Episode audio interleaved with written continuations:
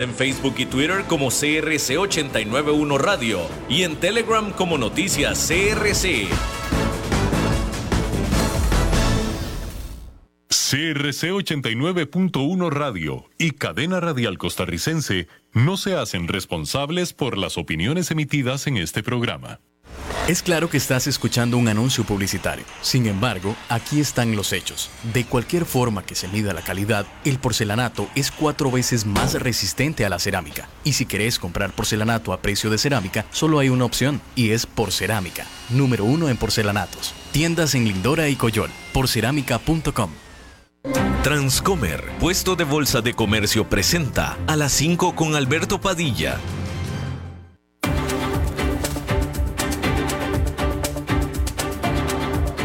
Inicia a las 5 con Alberto Padilla. Un programa diseñado con el objetivo de llevarte diariamente un tema de actualidad, acompañado siempre de reconocidos editorialistas, de lunes a viernes a las 5 de la tarde por CRC 89.1 Radio. A las 5 con Alberto Padilla. Hola, ¿qué tal? Saludos, bienvenidos a esta emisión de A las 5 con su servidor Alberto Padilla. Muchísimas gracias por estarnos acompañando. Gracias por estar ahí. Le mando cálidos saludos desde la señal y las instalaciones de CRC 89.1 Radio en San José, Costa Rica.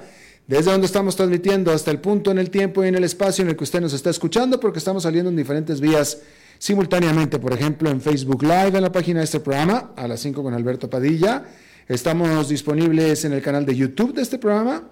También estamos en podcast en las principales más importantes plataformas para ello.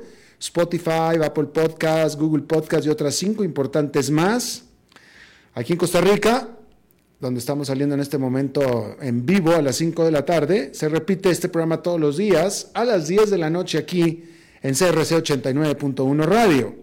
También estamos en vivo para el mercado de Costa Rica en CRC TV, en los canales 49.1 y 19.1 de la televisión abierta.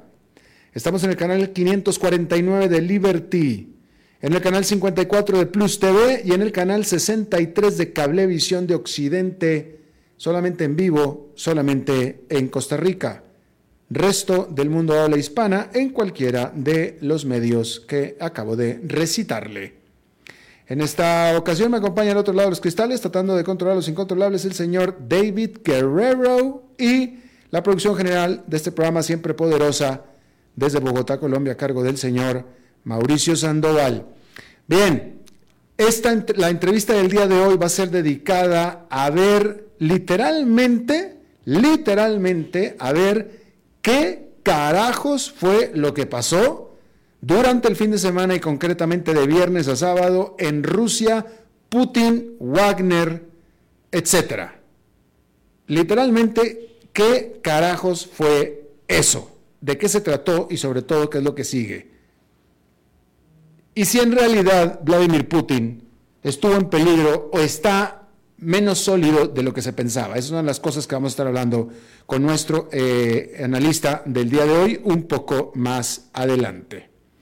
Antes de eso, déjeme le informo que eh, los resultados preliminares de la elección presidencial en Guatemala pone a Sandra Torres, quien fuera primera dama de ese país y la líder del partido de centro izquierda UNE, y a Bernardo Arevalo del ah, movimiento Semilla más a la izquierda todavía, para una segunda vuelta.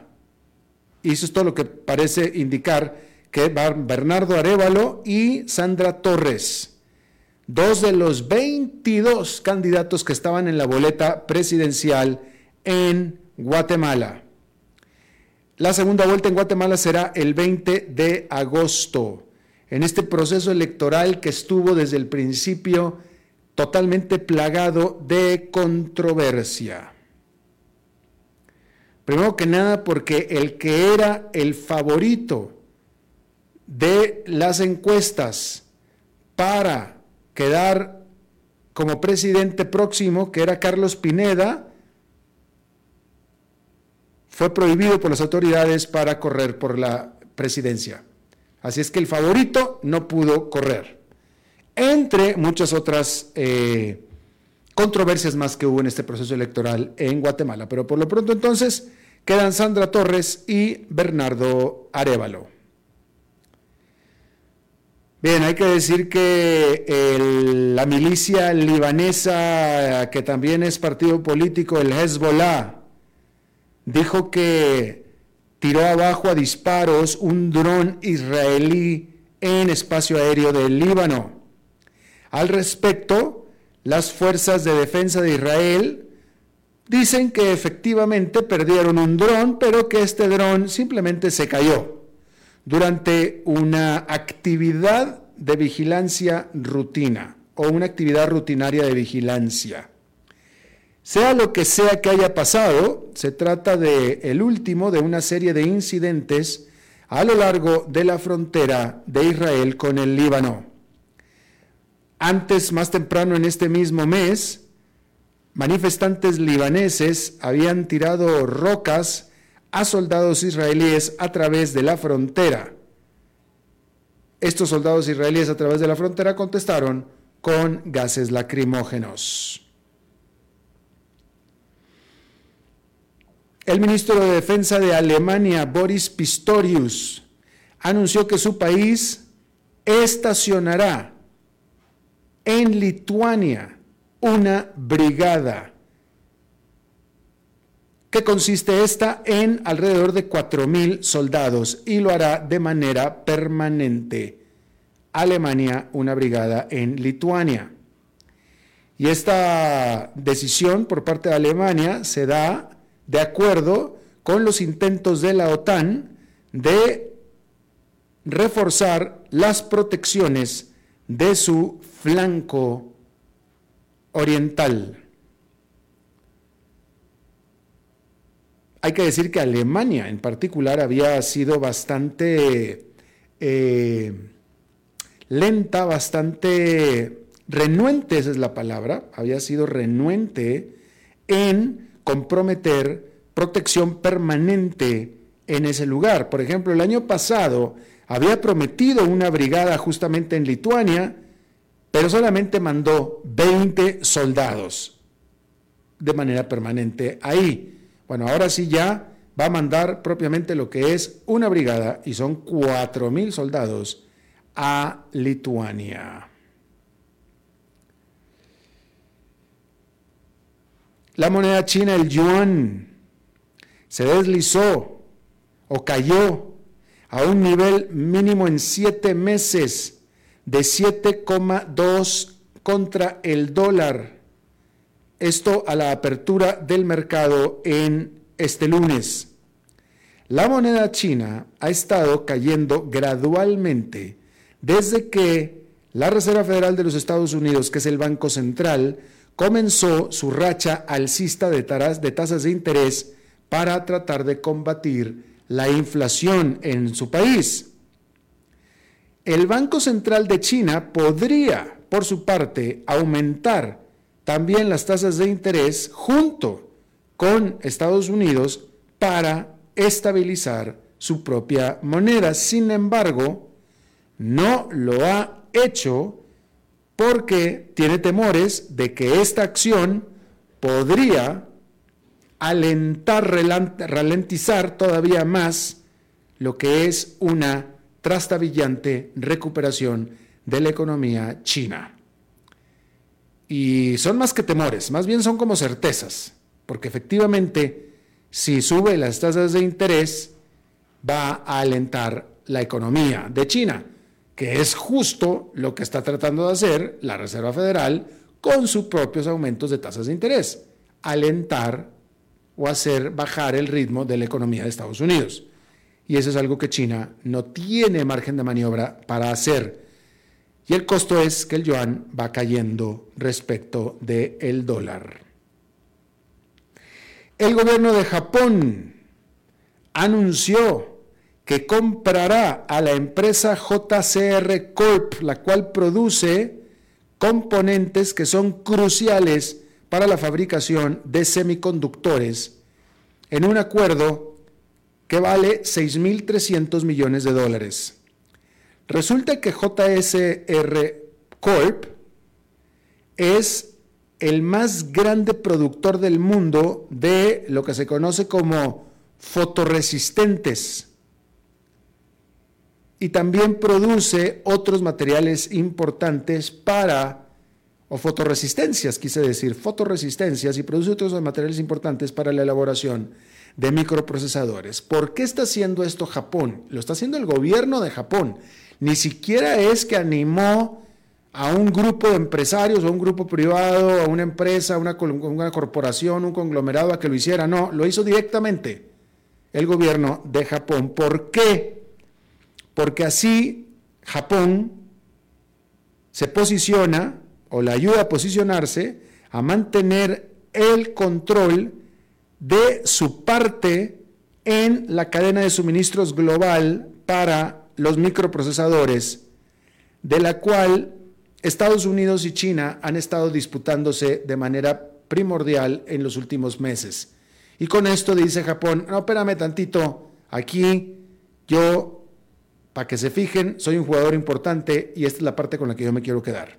Y es lo que está haciendo en este momento Japón con esta compra, que de nuevo notable la hace el gobierno de Japón. Se desconoce si lo va a hacer después para vendérsela a un privado o qué, pero por lo pronto eso es lo que está haciendo.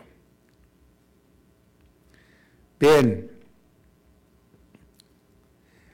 Hay que comentarle que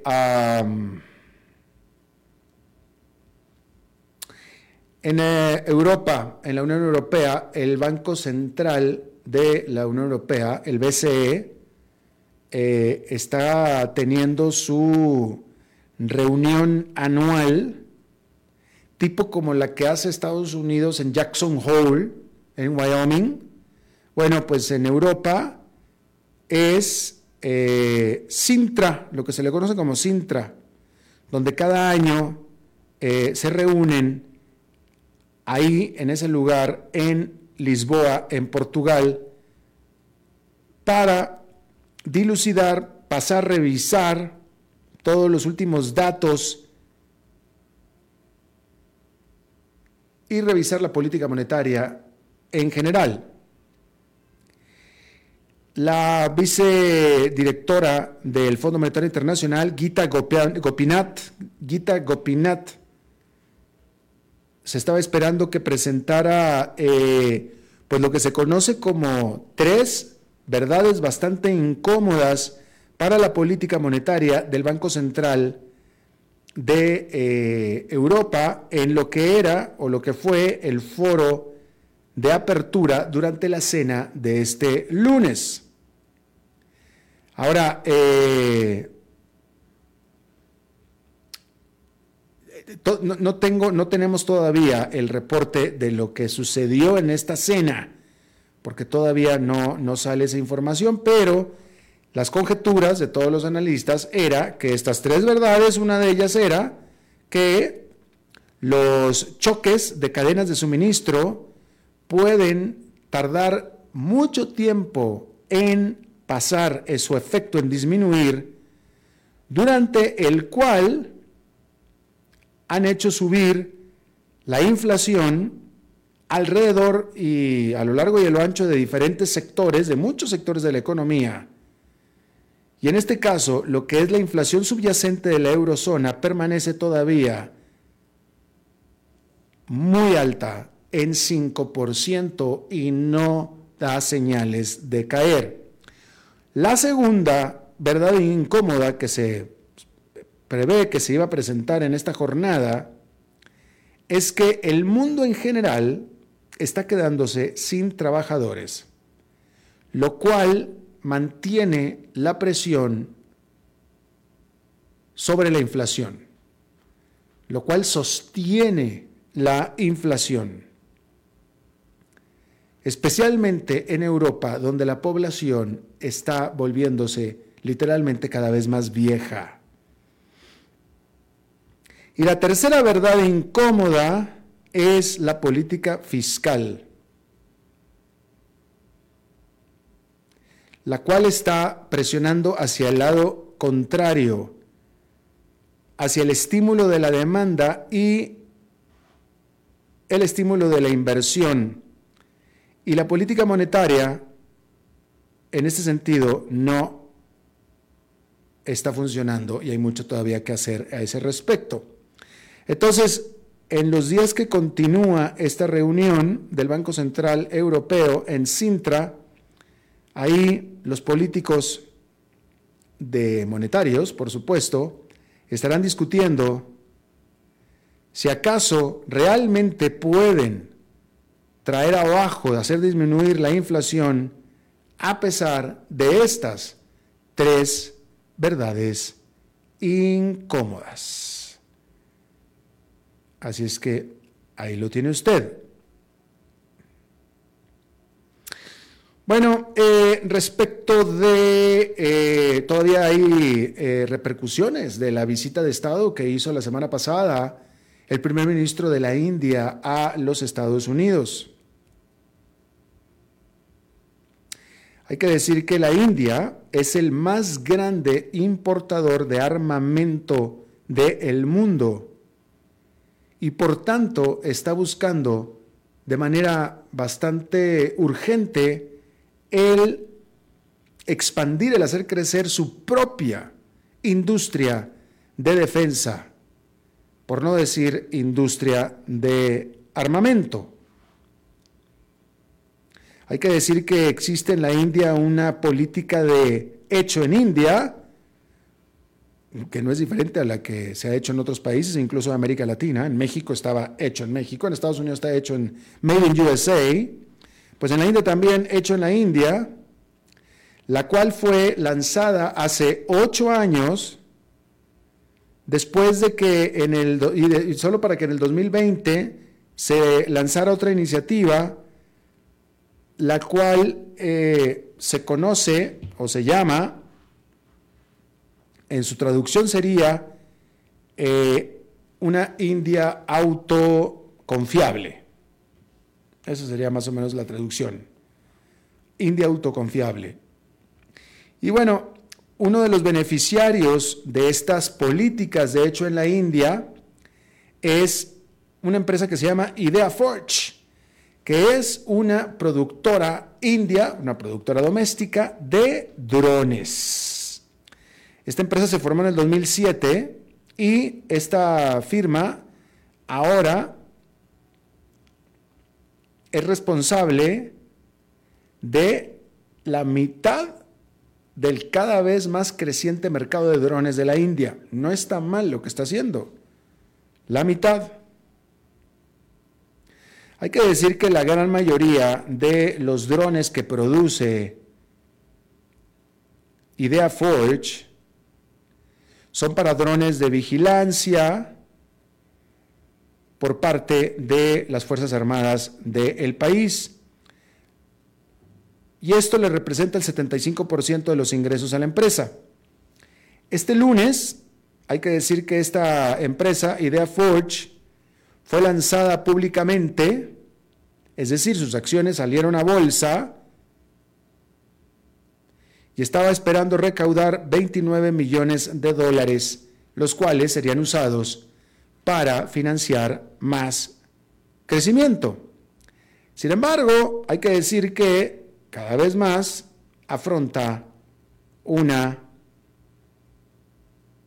competencia bastante férrea, porque cada vez se están dando más startups locales, indias domésticas, que están entrando a esta industria, al mercado, pero pues este es el menor de los problemas. Hay todavía retos mucho más importantes fuera de la India, porque la semana pasada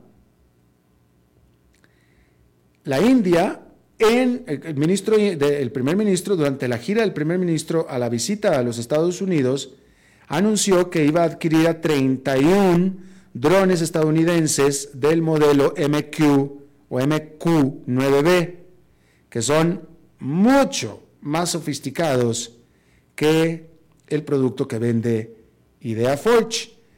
Pero ahí va, ahí va, ahí va. Pronto, seguramente, Idea Forge va a estar eh, produciendo, cada vez más está produciendo eh, drones pues más sofisticados. Pero todavía no llega a lo que hay en el eh, mercado internacional, específicamente en los Estados Unidos. Bueno, este lunes, la Oficina de las Naciones Unidas sobre Drogas y Crimen presentó su reporte sobre drogas en el mundo, este reporte anual. Y de nuevo, en este, las Naciones Unidas se quejan y están reportando una tendencia bastante negativa, sobre todo en el aumento de la oferta de drogas ilegales en el mundo, así como en su tráfico y por supuesto en su uso. Hay que decir que esta oficina, que es la United, Nations Office on Drugs and Crime, que es la UNODC, reconoce que en todo el mundo 300 millones, no, no, discúlpeme, 13 millones 200 mil personas, 13 millones 200 mil personas se inyectaron drogas en el 2021 y esto es un aumento del 18% con respecto al 2020 y que más de 296 millones de personas usaron drogas en el 2021, que es un aumento del 23% con respecto a una década antes. Eh, obviamente la inferencia aquí, la, la, inferencia es que, pues una cosa es usar drogas y otra cosa es inyectarse drogas. Una cosa es usar drogas y otra cosa es inyectarse drogas. Y la inferencia es que la inyección es mucho más grave, ¿no? Y también mucho más cara. Evidentemente.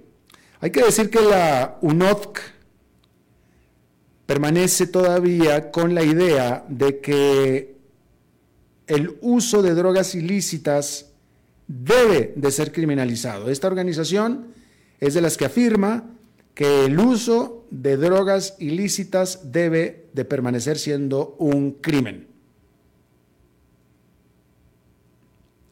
En su reporte del año pasado, este organismo anotó que el uso de las drogas para propósitos no medicinales es dañino para la salud.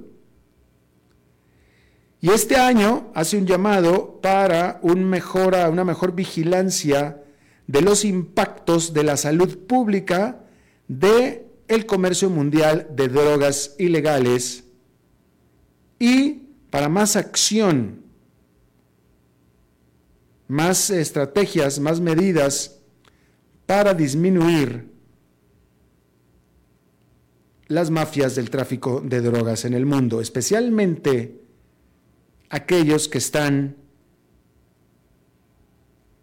suministrando, proveyendo, ofertando las poderosas, nuevas poderosas drogas sintéticas. Y aquí es donde cae en casa en México, por ejemplo, este asunto. Hay que decir que mientras que el aumento en la oferta de este tipo de sustancias es bastante preocupante, la actitud de la UNODC va cada vez más en contra de lo que ha sido la tendencia a este respecto. Digamos que la UNODC está quedando bastante conservadora en este asunto porque, como usted bien sabe, muchos países, incluyendo los Estados Unidos y ya varios países de la Unión Europea, están liberalizando sus posiciones con respecto a lo que se conoce como las drogas blandas, como es, por ejemplo, la marihuana.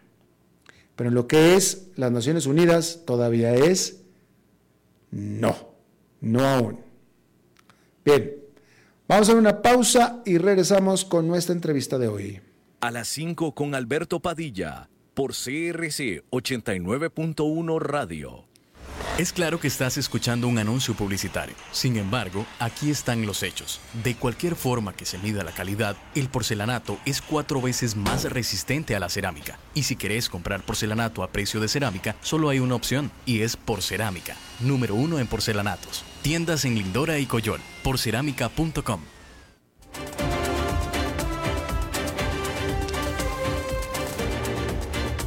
Seguimos escuchando a las 5 con Alberto Padilla.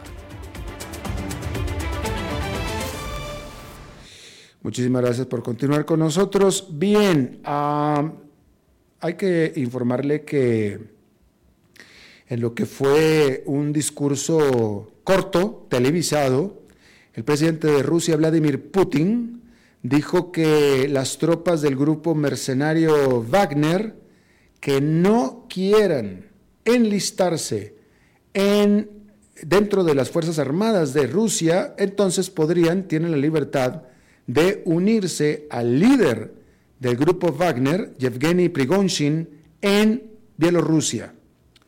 Más temprano, también en este lunes, Prigozhin eh, liberó su primer mensaje desde lo que él llamó que fue una revuelta Mm, de eh, corta, una pequeña revuelta fue lo que él dijo, y eh, en un mensaje de audio de 11 minutos, Prigonshin dijo que el propósito de este motín nunca fue el deshacer o atacar al liderazgo de Rusia, pero más bien el evitar la destrucción del grupo Wagner que él estaba viendo. Entonces, pareciera que fue, pues eso, una rebelión, un motín, si usted quiere, una berrieta por parte de este líder, pero que causó conmoción en todo el mundo. Yo le agradezco muchísimo a Jesús Agreda,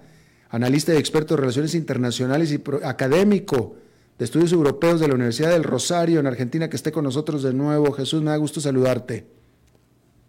Buenas tardes, igual un gusto estar aquí. Eh, a ver, tú dime una cosa y tú dime si estás de acuerdo con esta aseveración que yo voy a hacer. Por supuesto que lo estamos viendo en retrospectiva. Eh, al principio, todo el mundo nos asustamos bastante, todo el mundo dijimos, ¿qué pasó?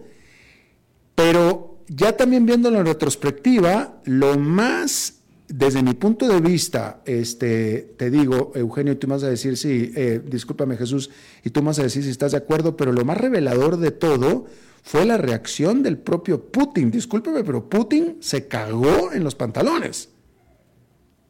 Sí, no, completamente de acuerdo. Es decir, creo que nadie se esperaba a un Putin tan débil, de alguna forma, antes y después. Que se, que, que se mostrara, o sea, porque al final se impuso, al final ahí está todavía y ahí está y el Prigozhin está dice, que en Bielorrusia, pero la reacción de Putin fue de terror, se asustó. Sí, eh, eh, sí, efectivamente desapareció, desapareció, nadie sabía exactamente dónde estaba, y eso ya de entrada es un problema. Y después cuando aparece, después de prometer que va a castigar pues a los que, a los que se levantaron en contra de él, termina de alguna forma casi que perdonándolos. Lo que demuestra otra vez a un presidente mucho más débil de lo que el mundo suele, suele, bueno, está acostumbrado a ver, ¿no? Eh, efectivamente un presidente que no es capaz de eh, resolver estas diferencias internas entre sus propios grupos políticos, entre sus fuerzas políticas, y que sobre todo, de nuevo, se evidencia como una figura eh, incapaz de tomar decisiones radicales o fuertes de fondo. Pareciera, digo, pues, sí, o sea, de nuevo, apenas estamos digiriendo todo esto que sucedió. primero que nada, sigue, ¿qué sabemos? ¿Va a seguir el grupo Wagner? luchando eh, eh, en, la invasión de Ucrania? ¿Continúa el grupo Wagner, sí o no? El grupo Wagner existe, pero bajo unas reglas muy diferentes. Eh, creo que lo que vamos a ver es una respuesta de Putin ante la situación y es un Putin que va a tratar de retomar el control sobre todos estos grupos, porque Wagner no es el único, sobre todos estos grupos que estaban peleando y que tenían financiación y tenían equipos militares. Lo que vemos es que efectivamente van a tratar de ser integrados dentro del ejército ruso, y los que no, tal como ya pasa con el Wagner, eh, tienen dos opciones. O eh, se desmovilizan completamente, que es algo que Rusia, por supuesto, no, le conviene, dada la situación en Ucrania. O segundo, eh, terminan de alguna forma yéndose a otras partes, particularmente a Bielorrusia. Así que me parece que lo que va a tratar de hacer Shoigu, el, ministro de Defensa, y finalmente toda la cúpula militar, y Putin, es tratar de mantener eh, en la medida de lo posible las capacidades militares que estos grupos traen a la mesa, pero limitando muchísimo su capacidad de toma de decisiones, es decir, descabezándolos de alguna forma y poniéndolos bajo un control mucho más directo del presidente mismo. Ahora, supuestamente Bigonshin se queda en Bielorrusia encerrado ahí, eh, eh, no encerrado, quiero decir, ahí confinado y tranquilo y fuera de la jugada. Eso es lo que supuestamente se acordó. ¿Será cierto? Ah, pues eh, parcialmente, porque de alguna forma uno de los puntos centrales era que iban a levantar su, eh, digamos, la orden de captura que se le había elevado por, por traición, básicamente. Eh, sin embargo, esa condición jurídica ya se está cuestionando. Es decir, dentro de Rusia ya nadie está seguro sobre si efectivamente esa, esa orden se, se levanta o no por completo. Y por otro lado, lo que pasa es que mm, Bielorrusia es una zona de influencia directa de, Rusia, por lo cual Prigozhin no se va a sentir muy seguro en ese país. Es decir, no está fuera del alcance de Putin o de alguna forma de sus propias retribuciones. Lo que significa que Prigozhin, aunque, aunque termine en Bielorrusia, no va a estar seguro, no va a estar tranquilo. Y por esa misma razón creo que en este momento todavía nadie sabe dónde está exactamente. Se supone que va a estar en Bielorrusia, pero nadie, nadie da una razón directa de dónde está. Justamente con media seguridad por su propia, para su propia vida. Eh, dijo hoy que lo hizo para tratar de salvar a el grupo Wagner. Eh, pero me parece medio difícil de creer, es decir, porque al final lo que, o sea, él, habrá tenido, Bigonshin habrá tenido temor de que fuera a deshacer el grupo Wagner y por eso hizo la insurrección, el motín que hizo, la berrieta, pero de todos modos, la berrieta, la, resulta en la destrucción del grupo Wagner. Entonces, eh, eh, eh, ¿qué? ¿Le salió el tiro por la culata? ¿Le salió mal? ¿Calculó mal? ¿O hay algo aquí raro que no estamos viendo y no estamos entendiendo? Pues posiblemente es, más lo segundo. la destrucción del grupo Wagner, sí, efectivamente, lo que decía, hay una presión de parte de, las fuerzas oficiales de Rusia para que estos grupos queden integrados dentro, de, dentro, dentro del aparato oficial. Y eso, a eso es a lo que se refería tal vez Prigozhin cuando decía de la desaparición del grupo Wagner. Pero, eh, y es un gran pero, eh, vemos una lucha de poder muy fuerte entre eh, Prigozhin y el Ministerio de Defensa y el alto mando militar ruso hace algunos meses. y, lo que, lo que me pareció que terminamos viendo es una serie de amenazas que se fueron consolidando con el tiempo y después una acción directa de Prigozhin por ejercer una presión directa y enfrentarse directamente a ese comando militar y al ministro de Defensa. Eh, él lo ha hecho muchas veces, su objetivo no era tumbar al presidente Putin ni cuestionar el liderazgo del presidente Putin, sino resolver unas diferencias muy específicas con, contra el ministro de Defensa y, y, el alto comando militar. Así que me parece personalmente nuevo que, digamos, el discurso de destrucción del grupo Wagner es un discurso muy eh, sensible y muy aceptado por la población, por eso vimos como en Rostov, por ejemplo, la población acogió al grupo Wagner y no hubo un enfrentamiento, sino que la gente salió, se sacaba fotos y demás. Pero sí, eh, pero, pero en la, práctica hay una lucha de poder interna que el presidente Putin había logrado esconder por mucho tiempo, que había logrado evitar que se, que se hiciera público, pero ya en este momento se le sale las manos. Y por esa misma razón volvemos a, eh, volvemos a ver a un Putin mucho más debilitado de lo que, de lo que, solía, de lo que, de lo que suele ser el presidente ruso. Eh, nosotros, cuando menos yo, o sea, yo, yo todo lo que leí acerca de Bigonshin es que él en realidad era alguien cercano a Putin. Yo, yo siempre pensé que él tenía derecho de picaporte y línea directa con Putin, tanto así que Putin lo mandó al frente a invadir Ucrania. Ahora resulta que no.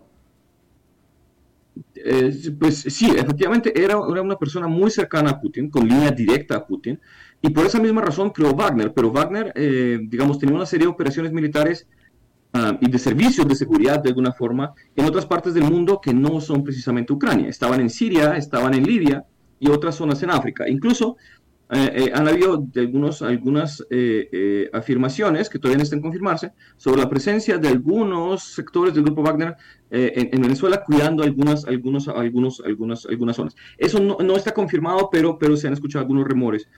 Uh, y bajo esa misma lógica, de nuevo, eh, Prigozhin tenía toda la legitimidad y el apoyo del presidente Putin para crear ese grupo y defender de alguna forma los intereses rusos fuera del territorio ruso sin eh, correr ese riesgo que tendría, digamos, un ejército eh, normal en esos territorios.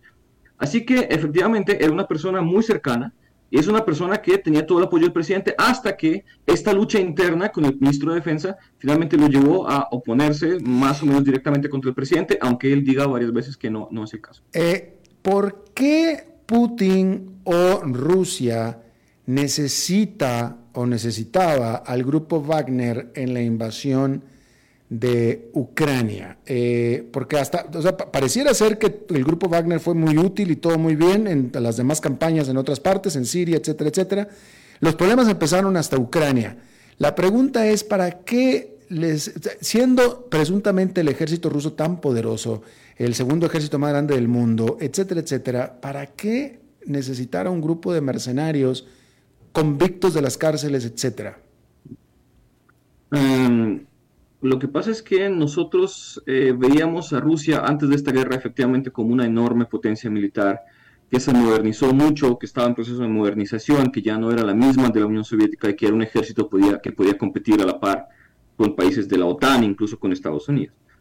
Pero lo que se evidenció es que pues, eh, es algo que, que, se había discutido dentro de, dentro de Rusia o que se discutía en ámbitos académicos, pero que no se había evidenciado.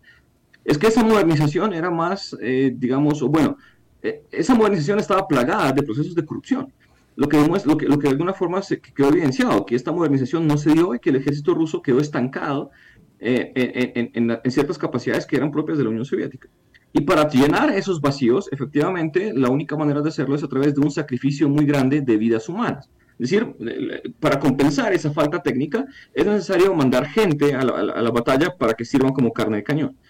Y ahí entonces es donde el presidente Putin necesita a alguien que asuma esa responsabilidad y que ponga de alguna forma a los muertos sin que él tenga que responder directamente por ellos. Y por, ese, por esa razón el grupo Wagner se vuelve esencial, mm. porque el grupo Wagner era el encargado de las batallas más sangrientas en los últimos meses en Ucrania, donde miles de personas morían, pero donde finalmente no hay, no hay un conteo definitivo porque como no eran parte oficial del ejército ruso, morían en el campo de batalla sin un registro muy significativo. Ahora, en cambio, si el grupo Wagner se retira o desaparece o si te integra finalmente dentro del ejército ruso, el coste de vida será un poco más difícil de esconder para Putin, lo cual eventualmente va a debilitar mucho o, podría debilitar su posición dentro del Estado. Por supuesto, Putin tiene eso cubierto a través del control de los medios de comunicación, el control de la información, pero el riesgo ahora que asume, por supuesto, es un poco mayor. Interesante. Estaba viendo este domingo una entrevista con el presidente del grupo consultor en, eh, geopolítica eh, Eurasia, y él eh, literalmente lo que dijo es, Vigonshin en este momento es un hombre muerto en la práctica. Y se refería a que Putin es conocido por mínimo encarcelar a sus opositores y sus detractores, pero tranquilamente en matarlos también. Y, y, con lo cual él ha demostrado más de una vez a lo largo de todos estos veintitantos años que perfectamente Bigoshin en realidad a donde pertenece es a seis pies bajo la tierra. Eh, eso, es, eh, eso es una realidad. Eh, una gran cantidad de opositores, tanto visibles como un poco menos visibles para la comunidad internacional, han muerto, en, sobre todo en los últimos meses incluso. Algunos desaparecen simplemente o otros terminan suicidándose de manera muy sospechosa. Pero efectivamente es una tendencia que se puede evidenciar en el gobierno Putin. Uh, y esa es la razón por la cual efectivamente Prigozhin ha hecho dos cosas. Primero, mm, eh, decir o insistir una y otra vez que no se oponía al presidente ni buscaba tumbar al presidente.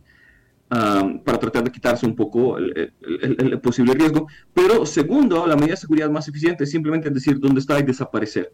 Eh, posiblemente decir que va a estar en Bielorrusia, pero simplemente desaparecer de la faz de la Tierra por un tiempo al menos eh, para garantizar su propia seguridad. Claro. Y como bien dijiste en un principio, estar en Bielorrusia eh, bajo la protección, entre comillas, de Lukashenko es como estar en el mismo Moscú al lado del Kremlin. Sí, no es garantía de nada, absolutamente nada. Definitivo. Eh, ¿Te atreves a pronosticar qué va a pasar de aquí a uno, dos semanas y dos, dos meses? Um, eh, sí, de acuerdo. Por supuesto, digamos, estamos ya suponiendo cosas a futuro que son difíciles de imaginar, de, digamos, de imaginar. Eh, te, lo pregunto porque yo, creo que este no es el final de la historia, por eso te lo estoy preguntando. Este no es el final de esta historia. No, no, no, no. Eh, pero lo que sí creo que vamos a ver es un Putin un poco más radicalizado frente al control que va a tratar de ejercer sobre su aparato político. Me parece que esta situación reveló no solo la existencia de una división interna, sino que le da al presidente Putin la posibilidad de saber quiénes son los aliados en los cuales puede confiar o no, y eso lo, llevará a, digamos, ejercer un control mucho más directo sobre todos aquellos sobre quienes no confía. Así que dentro de Rusia, si hay un control en este momento, político desde el presidente, eh, habrá un control mucho más, mucho más fuerte, por supuesto. Ahora, en cuanto a relación con la guerra específicamente, ahí la situación es un poco más compleja.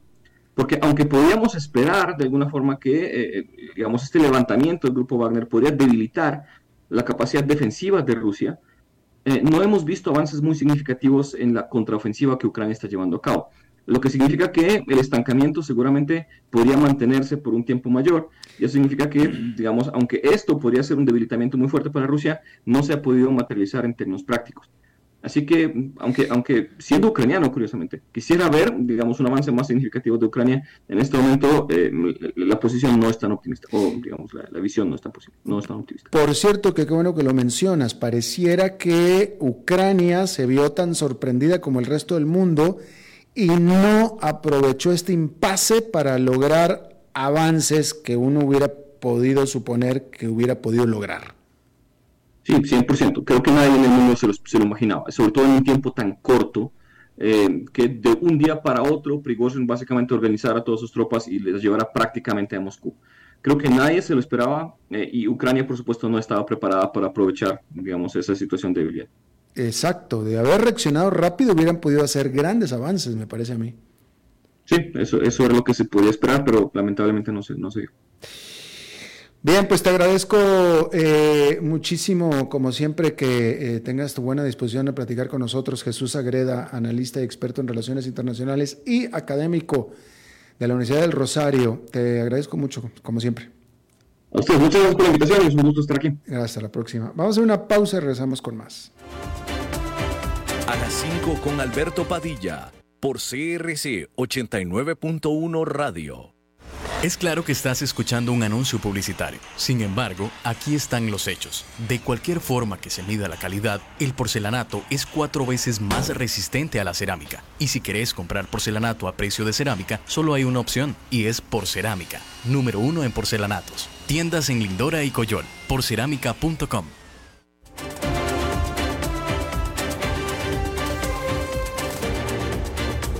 Seguimos escuchando a las 5 con Alberto Padilla.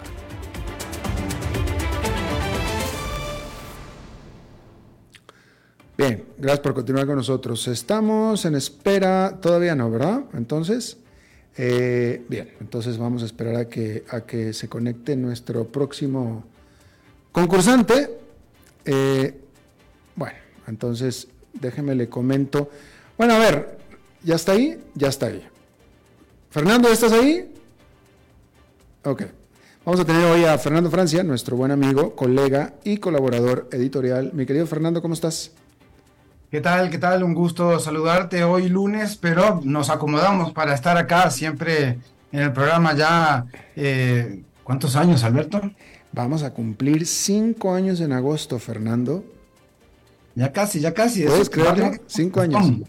Un fiestón. Un fiestón. Eh, tú y yo, bueno, y David Guerrero también, somos aquí, todos los demás colaboradores, eh, eh, ninguno ha quedado, tan, no, tú eres el original, tú eres cinco años ya, desde el principio. desde el inicio y me mantengo al pie del cañón, Alberto. Muchas gracias, muy bien. Un abrazo a David y un abrazo a todos los que se han sumado luego, también a, a Mauricio desde Colombia y a todos los que hacen posible este programa, por supuesto. Así es. Adelante, mi querido. Bueno, mencionaste un poco eh, los resultados en Guatemala y eh, quería conversar un rato de eso porque eh, si siempre hay sorpresas, ¿sigue siendo una sorpresa? Porque en las elecciones latinoamericanas están habiendo, están apareciendo sorpresas permanentemente, pero esta sorpresa viene, viene con vuelta, viene, viene con, con, con, una vuelta media extraña. Bueno, lo, que pasa es que pues, e, efectivamente son sorpresas distintas y entonces sí, podríamos decir que siguen siendo sorpresas porque no es exactamente la misma sorpresa.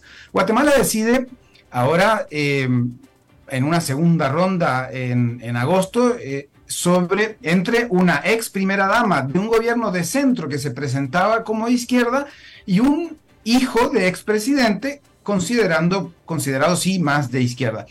Eso sí, el verdadero ganador parece ser el voto nulo, con más de, de, dos puntos encima del primer lugar, Sandra Torres, la ex primera dama. Pareciera que Guatemala se cansó de los gobiernos populistas conservadores que no han mejorado las condiciones de vida de los guatemaltecos. Bueno, eso sería fácil decir porque podríamos decirlo prácticamente en todos los países. El movimiento nacido a partir de las protestas de 2015, que la audiencia quizás recordará eh, cuando eh, eh, la, corrupción llegó a niveles importantes y se esperaba la renuncia del presidente de turno y fueron unas protestas masivas en la ciudad de Guatemala, pues fueron capitalizadas aparentemente por el partido fundado luego en 2019, Movimiento Semilla. Y pues aprovechando ese descontento, aunque aparentemente, y si la lectura no nos falla de, lo que pasa en Guatemala, pues no solamente ese partido lo canalizaría, ¿no? Aunque eh, oficialmente se dice que es un partido nacido de ese, de ese movimiento de protesta. La aparición, además del autoproclamado apolítico y finquero Carlos Pineda, pues reventó en las redes sociales y también en las encuestas pero el Tribunal Supremo de Elecciones canceló su candidatura pocas semanas antes de la elección, hace un poco más de un mes, y quedó fuera de la papeleta que finalmente se imprimió con 22 candidaturas. Bueno, el resultado, 17 puntos para el voto nulo, 7 puntos para el voto en blanco, es decir, 24% de los votos emitidos fueron nulos o en blanco. Eh, que yo recuerde, ese es un récord, bueno, no puedo decir un récord mundial, pero, pero de lo que yo recuerde, nunca vi un resultado tan amplio de el, voto nulo y blanco eh, eh, de una elección presidencial. hago, trato de hacer memoria y mi memoria no es muy buena, entonces trato de buscar y, y encuentro, por ejemplo, un pico en 2009 en México con cinco puntos de eh, voto nulo, y que se habló hasta el cansancio del voto nulo del 2009 en México. En Francia, un récord absoluto de la historia de Francia, con 11 puntos de votos nulos en 2017, cuando Macron se enfrentó a Le Pen, la primera de las dos veces que se enfrentaron ellos dos. En Costa Rica, por ejemplo, hubo un pico de votos nulos y, se ha mantenido eh, cerca del 1%, pero en 2022 llegó a 1,5% más o menos de los votos emitidos. Quiere decir que 17 puntos, 17% de los votos emitidos nulos y 7% de los votos emitidos en blanco es un, eh, eh, un evidente voto protesta muy importante y que pocas veces en la historia electoral de, de nuestra región ha capitalizado tanto el descontento en esa expresión de la democracia, porque sin duda el voto nulo es también una expresión de la democracia, porque es gente que va a votar y allí decide no dar el apoyo a nadie porque nadie los representa. No es lo mismo, como sucede mucho en Costa Rica, que eh, el abstencionismo sugiere una idea de voto protesta que no es voto, porque es gente que se queda en la casa, que podría ser a, eh, gente desidia, gente que no le importa porque piensa que cualquiera que gane, pues la cosa va a estar más o menos igual, o podría ser un voto nulo, perdón, un voto protesta eh, orientado pero no lo podemos saber si no tiene una expresión. Entonces, el resultado, 17% del voto nulo, 7% del voto en blanco, pero bueno, al final, ¿quién gana las elecciones? Ganan quienes reciben la mayor cantidad de votos válidos en, em, eh, en el conteo y en ese sentido, Sandra Torres llega al 15% y pasa en primer lugar a la segunda ronda y Bernardo Arevalo llega al 11% y pues también pasa entonces como segundo lugar a la segunda ronda. Eh, Pineda había aparecido con veintitantos puntos en las encuestas. Lo que pasa es que las encuestas eh, mm, pues daban fotografías del momento, pero nunca vieron el crecimiento de Bernardo Arevalo. ¿Quién es Bernardo Arevalo? ¿Y quién es Sandra Torres?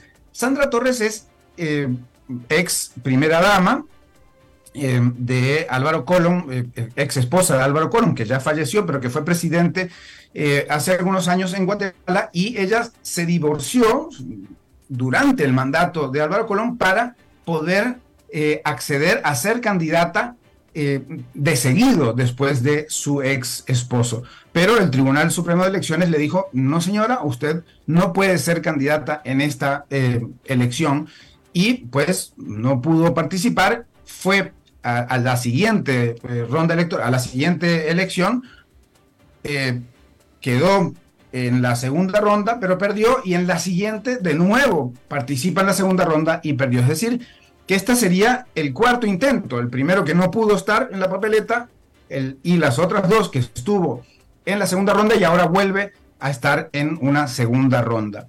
Así que Sandra Torres ya es una candidata conocida por eh, el pueblo guatemalteco. Y Bernardo Arevalo, un candidato eh, no, no del todo desconocido como persona, pero sí eh, como candidato, puesto que es primerizo en estas lides, pero es hijo de José Arevalo, que fue presidente entre 1945 y 1951.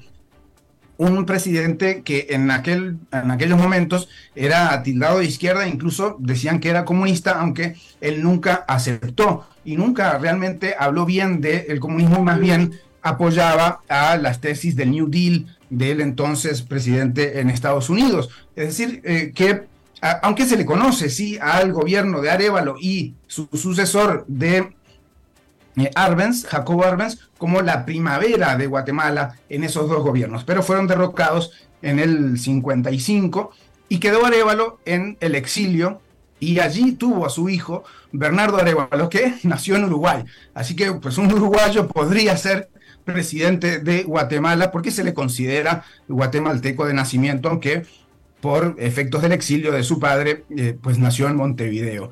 Pero bueno, entonces eh, este, este genera toda una incertidumbre en Guatemala porque son eh, dos, podríamos decir, de centro, centro-izquierda, aunque Sandra Torres se ha volcado mucho más al sector conservador en los últimos años y no, no, sabríamos decir si podemos considerarla de izquierda, aunque sí a Bernardo Arevalo. Y por otro lado, la Asamblea Legislativa queda en realidad con un grupo conservador importante como Vamos, que es, fue el tercero en la ronda electoral, en la ronda presidencial, y eh, queda en primer lugar de la Asamblea Legislativa. En segundo lugar de la Asamblea, de la Asamblea Legislativa queda eh, UNE, que es el de Sandra Torres, y en tercer lugar queda el grupo Semilla de la, un candidato Bernardo Arevalo.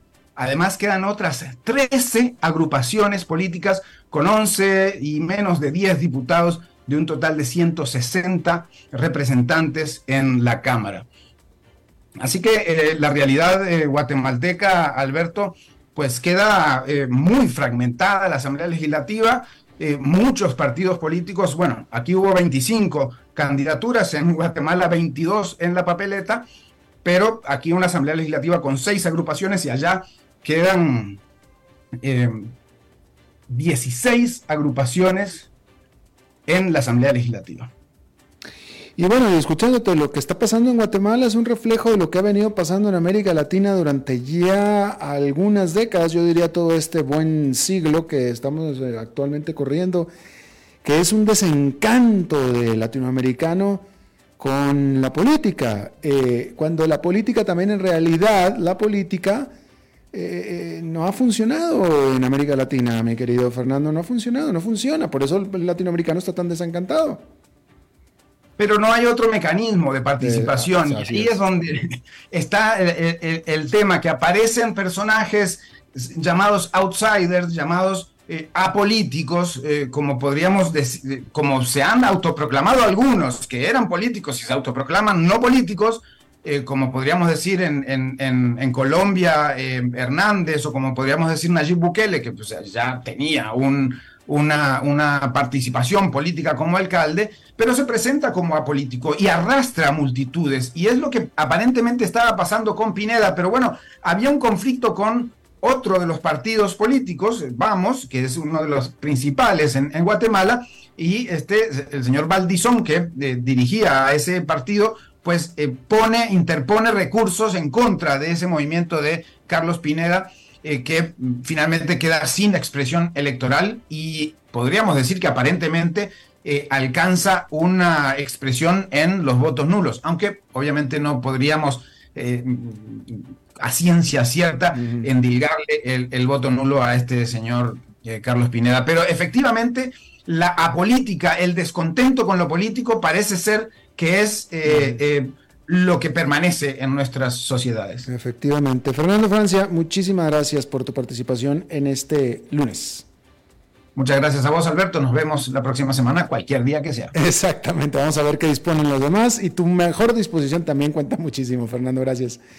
Claro que sí. Bien, eso es todo lo que tenemos por esta emisión de A las 5 con su servidor Alberto Padilla. Muchísimas gracias por habernos acompañado. Espero que termine su día en buena nota, en buen tono. Y nosotros nos reencontramos en 23, en 23 horas. Que la pase muy bien. A las 5 con Alberto Padilla por CRC 89.1 Radio. Es claro que estás escuchando un anuncio publicitario. Sin embargo, aquí están los hechos. De cualquier forma que se mida la calidad, el porcelanato es cuatro veces más resistente a la cerámica. Y si querés comprar porcelanato a precio de cerámica, solo hay una opción, y es Porcerámica, número uno en porcelanatos. Tiendas en Lindora y Coyol, porcerámica.com.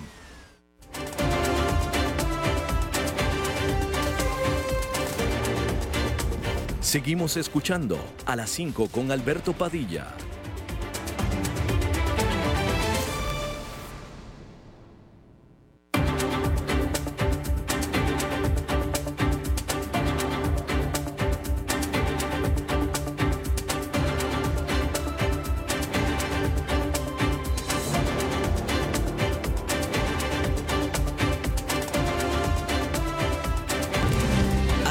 Con Alberto Padilla fue traído a ustedes por Transcomer, puesto de bolsa de comercio. Construyamos juntos su futuro. Somos expertos en eso.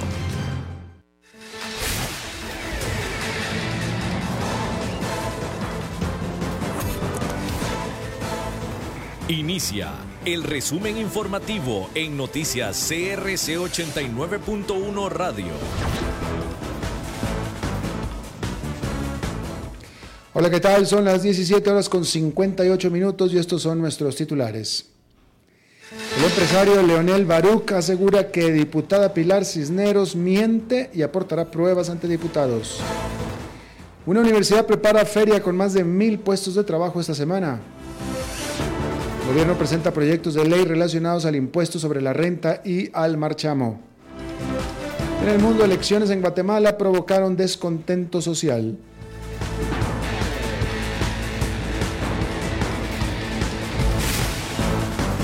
Asamblea Legislativa. El empresario, banquero y propietario del medio de comunicación CR Hoy, Leonel Baruch, aseguró la mañana de este lunes en la Comisión Investigadora del Financiamiento de los Partidos Políticos que la diputada del Partido Progreso Social Democrático, el Partido Oficialista, Pilar Cisneros, mintió y utilizó las conversaciones entre ambos para su beneficio. Baruch afirmó que él fue quien decidió la fecha y el lugar en que iban a tener la reunión y no como Cisneros lo dijo.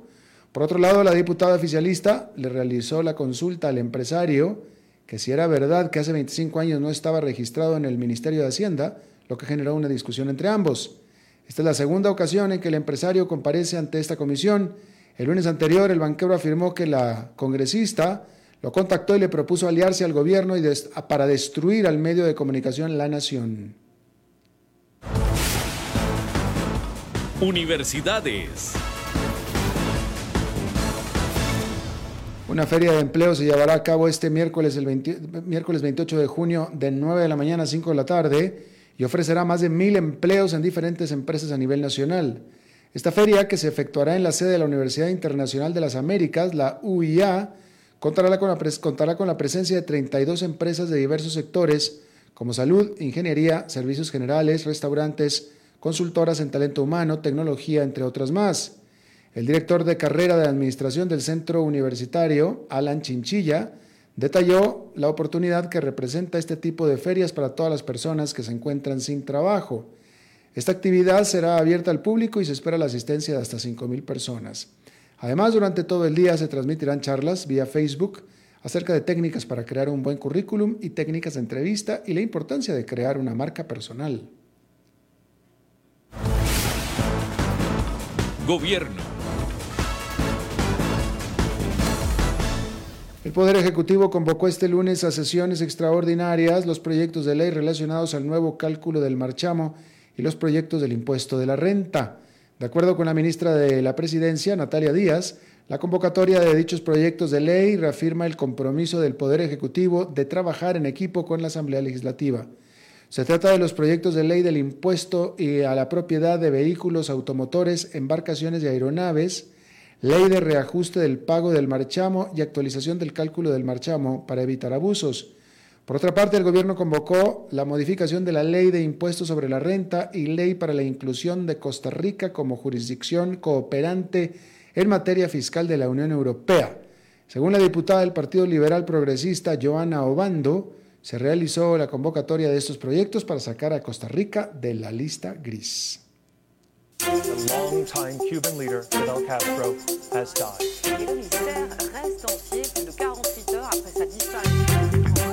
Internacionales. En Guatemala las elecciones presidenciales se realizaron este domingo y durante la jornada el Ministerio Público recibió más de 100 denuncias por boletas falsas, compra de votos y situaciones de violencia en algunos casos.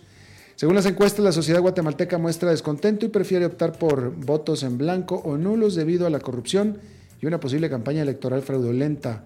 La jornada contó con la participación de 22 candidatos para la presidencia y perfilaba como favoritos a la socialdemócrata Sandra Torres, la derechista Suri Ríos, eh, mejor dicho, Sandra Torres y a Bernardo Arevalo, que pasan a segunda vuelta. Incluso los, según los resultados de estas elecciones, la segunda vuelta será el 20 de agosto. Está usted informado a las 18 horas con 3 minutos. Gracias por habernos acompañado. Quédese porque está empezando Masters del Fútbol.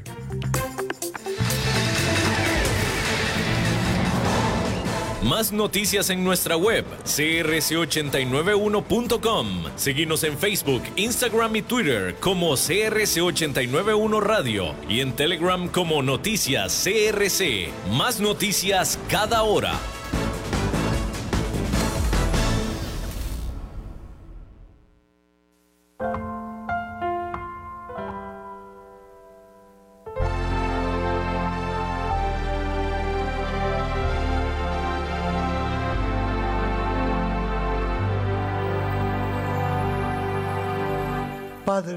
Nuestro, tú que estás en el cielo, santificado sea tu nombre, Señor. Que tu reino venga siempre a nosotros.